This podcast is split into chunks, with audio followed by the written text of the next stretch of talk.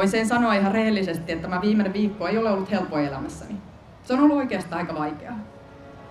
Ja siitä huolimatta haluan luottaa siihen, haluan uskoa siihen, että ihmiset katsovat ennemmin sitä, mitä me teemme, mitä työtä me teemme, kuin sitä, mitä me teemme vapaa-ajalla. Finlandia se encuentra en la tapa de los diarios por ser el nuevo miembro de la OTAN, un estado del que poco se habla, poco se sabe.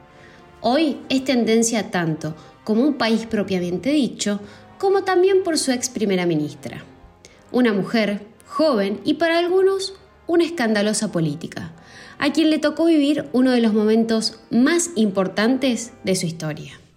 Sana Mirella Marín.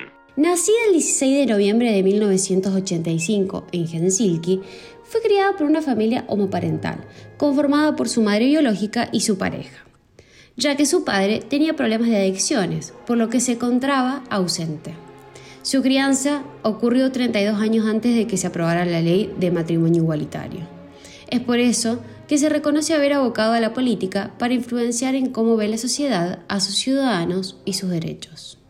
Completó sus estudios secundarios en el municipio de Pircala y atravesando por una mala situación económica durante su adolescencia, decidió trabajar por tres años como cajera de un comercio para ayudar a su familia. Posteriormente, emprendió sus estudios en la Universidad de Tampere, graduándose en Maestría de Ciencias Administrativas en el año 2012. Su carrera política se fue construyendo de a poco, uniéndose en el año 2006 a la juventud del Partido Socialdemócrata. A los 22 años decidió postularse para ser concejal del Ayuntamiento de Tempere sin obtener buenos resultados, pero esto no la detuvo y en 2012 fue elegida como miembro del ayuntamiento para luego ser la presidenta de aquel desde el 2013 al 2017.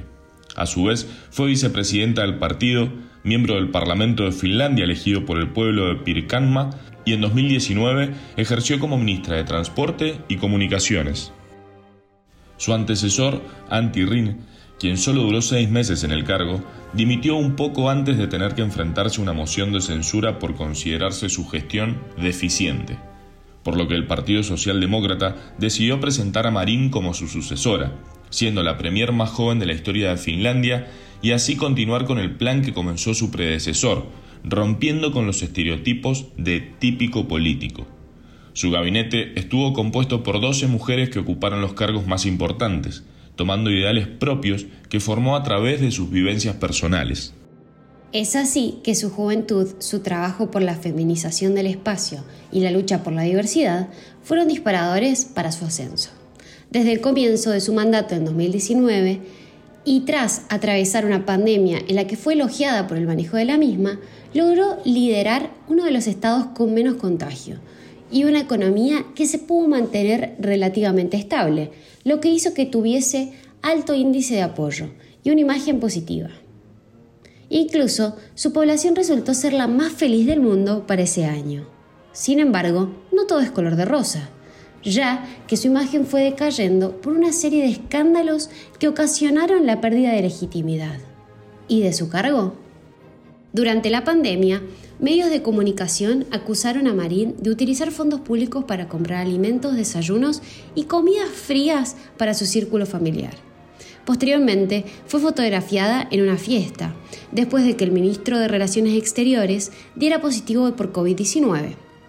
Pero se plantó defendiendo su derecho a divertirse y alegó desconocer el contagio por parte del funcionario. Desde el gobierno se le investigó y se le concluyó que la primera ministra no cometió una conducta ilegal en el desempeño de sus funciones o negligencia en sus deberes oficiales, y que no se podían juzgar judicialmente conductas que deben al ámbito de la moral. Además de tener que atravesar el contexto pandémico, también tuvo que estar al frente de su país ante el conflicto de Rusia y Ucrania, dando una postura contundente. Sana apoyó al Estado ucraniano, entendiendo que la solución más próxima es lograr que Rusia abandone su plan.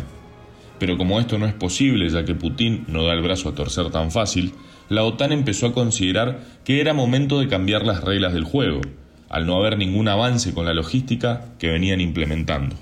Es así que después de varios encuentros se decidió su incorporación, concluyendo con una meta que se quería lograr desde larga data.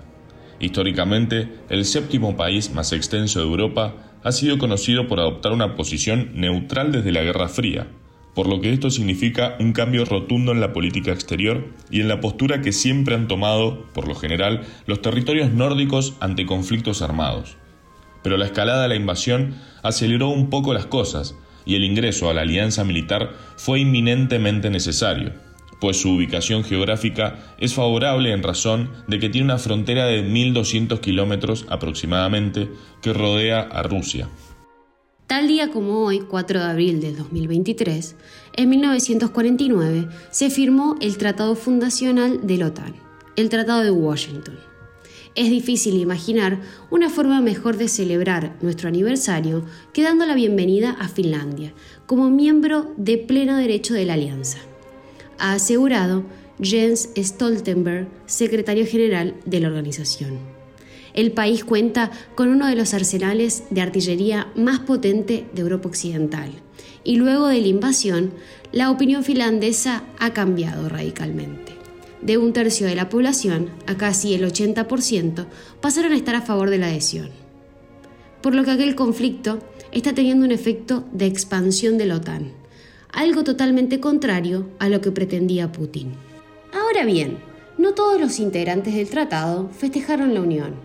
Este fue el caso de Recep Erdogan, presidente de Turquía, ya que consideraba que el Estado nórdico apoyó a los militantes kurdos del Partido de los Trabajadores del Kurdistán que se manifestaron en las calles de Estocolmo. Ante esta acusación, Marín salió a desmentirla, alegando que fue Suecia, otro posible futuro integrante de la OTAN, la que tomó tal actitud en su momento y no habría por qué involucrarlos. Sumado a los desafíos internacionales nombrados anteriormente, la ex líder debió dar explicaciones nuevamente por acontecimientos en su vida privada. En 2022 se viralizaron videos bailando y festejando en una fiesta con sus amigas y un hombre el cual no era su esposo, dando mucho que hablar a la prensa, lo que incluso la llevó a que se realizara una prueba para detectar drogas en su cuerpo, dando como negativo su resultado y limpiando en parte su imagen. Como si esto fuera poco, en agosto del mismo año se divulgaron fotos de sus amigas besándose y mostrando el busto en una fiesta que se realizó en la residencia oficial de Santa. Es por ello que la opinión pública empezó a cuestionar si ella era apta para ocupar un cargo tan importante, ya que como dice el famoso refrán, dime con quién andas y te diré quién eres. El ingreso de Finlandia al Tratado del Atlántico Norte pone fin a una política histórica del país, la neutralidad, o como se conoce en la jerga internacional, la finlandización. Su aporte armamentístico y su ubicación estratégica fortalecen a la organización, dejando a Rusia rodeada y con pocos aliados.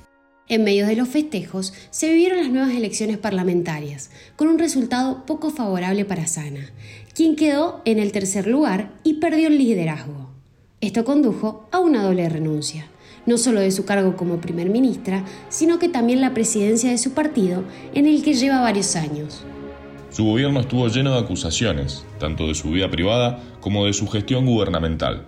La prensa terminó por acabar con su mandato, a pesar de que ella protagonizó y contribuyó a que se cumpliera uno de los objetivos que más se deseó como nación, formar parte de la alianza militar más importante de hoy en día.